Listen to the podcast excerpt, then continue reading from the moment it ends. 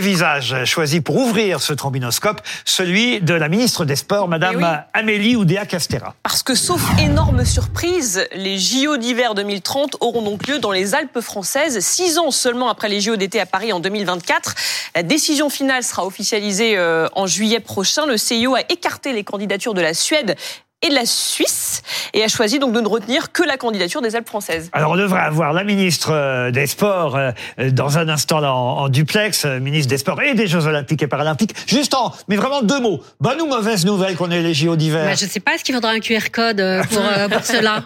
Euh, On va Six voir ans après comment. les Jeux Olympiques d'été, bonne ou mauvaise nouvelle Et on multiplie par combien le prix des forfaits? Ah, ça, je ne sais pas. Oui, Morin. Excellente nouvelle quand même. Bonne nouvelle. Ouais, bien sûr. Oui, c'est un peu de positif. Ah non, mais terrible nouvelle. Il n'y a pas un seul exemple dans l'organisation des Jeux Olympiques où ça ne se soit pas traduit par une catastrophe financière pour les Ah villes, les voilà. pays organisateurs. Il y en a pas un. Vous pouvez regarder Londres, vous pouvez regarder Tokyo, vous pouvez regarder. Il y en a pas un. Les budgets explosent systématiquement et on est en train de se rendre compte que ça va être le cas pour les JO de Paris. Donc non, une fois, ça nous suffit. Non, mais Merci. les dépenses de fonctionnement, il faut pas les, les comparer, évidemment. Enfin, ce sont des dépenses d'investissement. Madame la ministre, vous nous mais Les entendez dossiers sont structurellement construits sur du mensonge ou des choses dont on sait qu'on ne les respecte Bon, pas. bonsoir Madame la Ministre. Vous avez entendu déjà notre camarade Jean-Sébastien Ferjou qui râle déjà en disant ça va de toute façon être un déficit à nouveau ces prochains JO. On parle pas des JO d'été, ça c'est fait, mais euh, de ces Jeux Olympiques d'hiver qu'a priori on a gagné puisque on est les derniers candidats.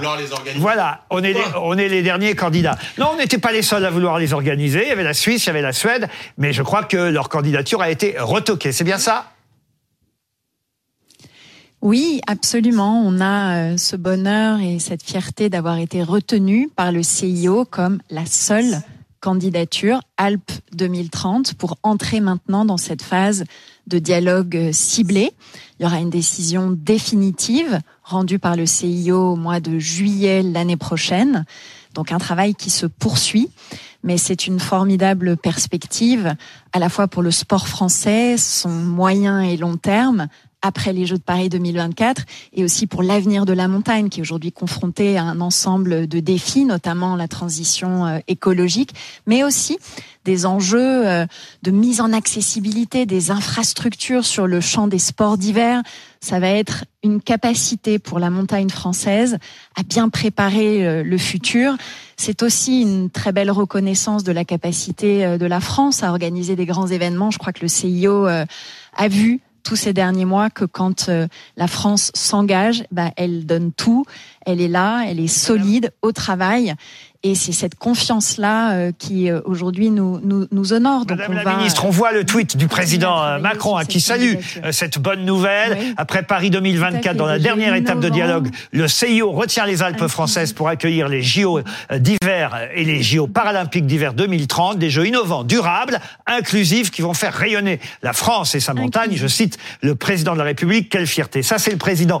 J'ai un message de Madame Hidalgo qui demande si on sera prêt pour 2030. On sera prêt pour 2030. On a travaillé beaucoup sur cette candidature. Je veux vraiment saluer euh, la mobilisation des deux présidents de région, Laurent Vauquier, Renaud Muselier, la mobilisation aussi de tout le mouvement sportif, des athlètes, et puis évidemment le soutien, notamment du président de la République, de la première heure sur ce projet-là.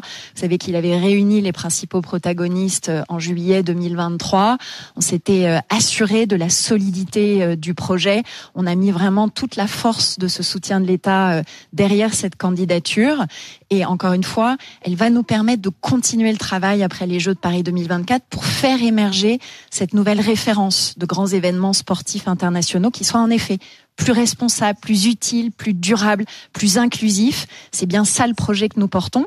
On a commencé à marquer des réussites, notamment avec la Coupe du Monde de rugby. On va continuer avec les Jeux de Paris Qu'on n'a pas 2024. gagné, hein. Et derrière cet horizon de 2030 est très positif pour euh, les perspectives de moyen et long terme pour le sport français.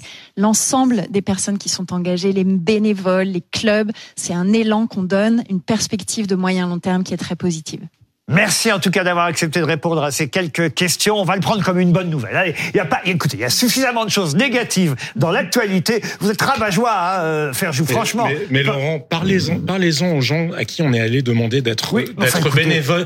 Non, mais justement, parlez-en alors. Moi, je les recherche, les bonnes nouvelles. Alors Non, mais là, oui, mais franchement, parlez-en, là- juste pour aller au bout. Non, mais parce que malgré tout, malheureusement, on est dans un pays où il n'y a pas de professeur en face des enfants et les hôpitaux n'arrivent déjà pas à soigner les gens en temps normal. passe au Non, mais pardon, Non, mais juste, rapport, je mais- voulais aller, s'il y a un rapport, vous Non. allez voir, parlez-en aux gens qui vont être bénévoles pour les JO de 2024 parce que on est en panique absolue à l'idée que les hôpitaux ne tiennent pas. La réalité de la situation française, c'est celle-là. Donc je suis absolument pas contre les grands événements sportifs en soi. Je dis juste que quand on n'est pas capable de gérer déjà l'État, qu'il n'y a pas dans l'histoire un seul exemple, un seul exemple d'organisation de Jeux Olympiques qui ne soit, soit pas traduit par une débâcle financière, peut-être que la priorité, c'est de Comme faire ça, en vous sorte nous que l'avez déjà dit, je vais vous interrompre. Français, Et on va passer, on va passer au visage suivant. Et le visage suivant, c'est celui de Monsieur Alain Juppé.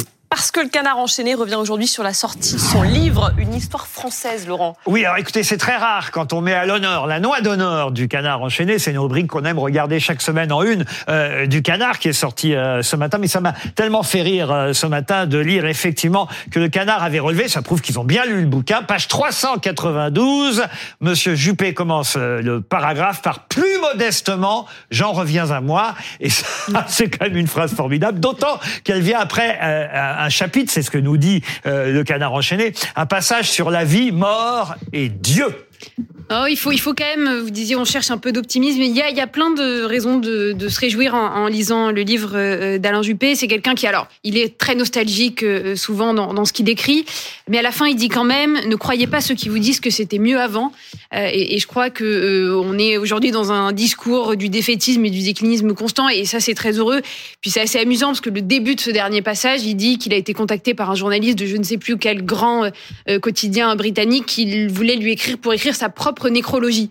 Il dit bon ben vous, vous m'excuserez mais en fait je ne veux pas me, me prêter à cet exercice macabre et donc c'est ensuite qu'il en vient à ses considérations sur Dieu, sur la vieillesse et donc c'est c'est Et plus modestement à lui. et plus modestement Voilà, à lui. bon, écoutez, il a, il a retiré les bottes. Vous vous souvenez de cette phrase Ah oui, c'est droit dans les bottes. Droit dans les bottes. Ben voilà, en fait, comme beaucoup d'hommes politiques, de, de grands responsables politiques, quand ils sont plus au pouvoir, on commence à les apprécier Oui. parce qu'ils commencent à être eux-mêmes. Il fait. raconte même qu'il est un- il a été un grand séducteur, ce Oui, qu'on n'attendait oui, pas oui, de, oui. de, de, de sa part. Pas forcément. Par- ah, vous Mais- saviez, vous oui, on le Ah oui, mais écoutez, moi, je ne suis pas dans les petits papiers euh, d'Alain Juppé. Faut bien séduire les Français. Ah bah voilà, voilà un député qui, député qui réagit. Vous êtes un grand séducteur vous-même, faites attention hein, en ce moment. Il faut faire attention. après ce l'homme politique est un homme Il séducteur. faut faire attention à ce qu'on la dit euh, femme en ce moment. Les visages suivants, Laetitia Colombani. La romancière qui adapte elle-même au cinéma son premier roman, La Tresse, un best-seller publié en 2017, vendu à 2 millions d'exemplaires. Le film est sorti aujourd'hui. Ça peut être un gros succès. Euh, Le film est boudé par euh, la critique parce que c'est souvent comme ça, euh, à part Le Parisien, qui est, on va dire, un journal plus populaire en termes de goût euh, cinématographique. Mais généralement, on boude les gros succès. Ça a été un énorme succès de Oui. librairie. Moi, j'avais lu euh, La Tresse, j'avais eu la chance de recevoir Laetitia Colombani. Euh, je trouve qu'on en raconte toujours trop. Si vous ne l'avez pas lu, ce livre, il y a quand même, euh, attention, hein, euh, plus de 2 millions de lecteurs en France euh, qui avaient choisi euh, de lire euh, La Tresse. Ça s'est vendu à un million et demi d'exemplaires en livre de poche. Ça a été traduit un peu partout dans le monde. Et, et je trouve qu'on en dit trop sur le film. Si vous n'avez pas lu le livre, allez voir le film. J'ai les yeux fermés. Non, une fois que vous serez dans la salle, ouvrez-les.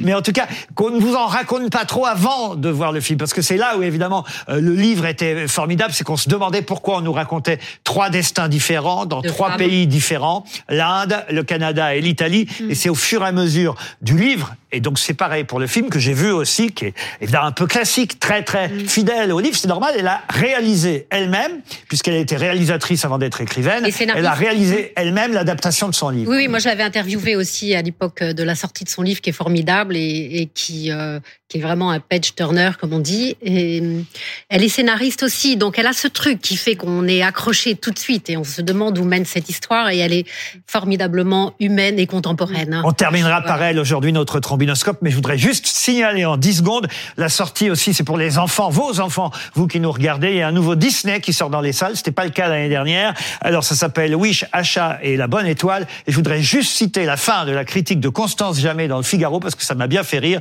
Elle termine sa critique en disant que les parents se rassurent, les chansons du film marquent moins l'esprit que libéré, délivré. voilà une bonne nouvelle pour nous tous. On se retrouve dans un instant après la publicité.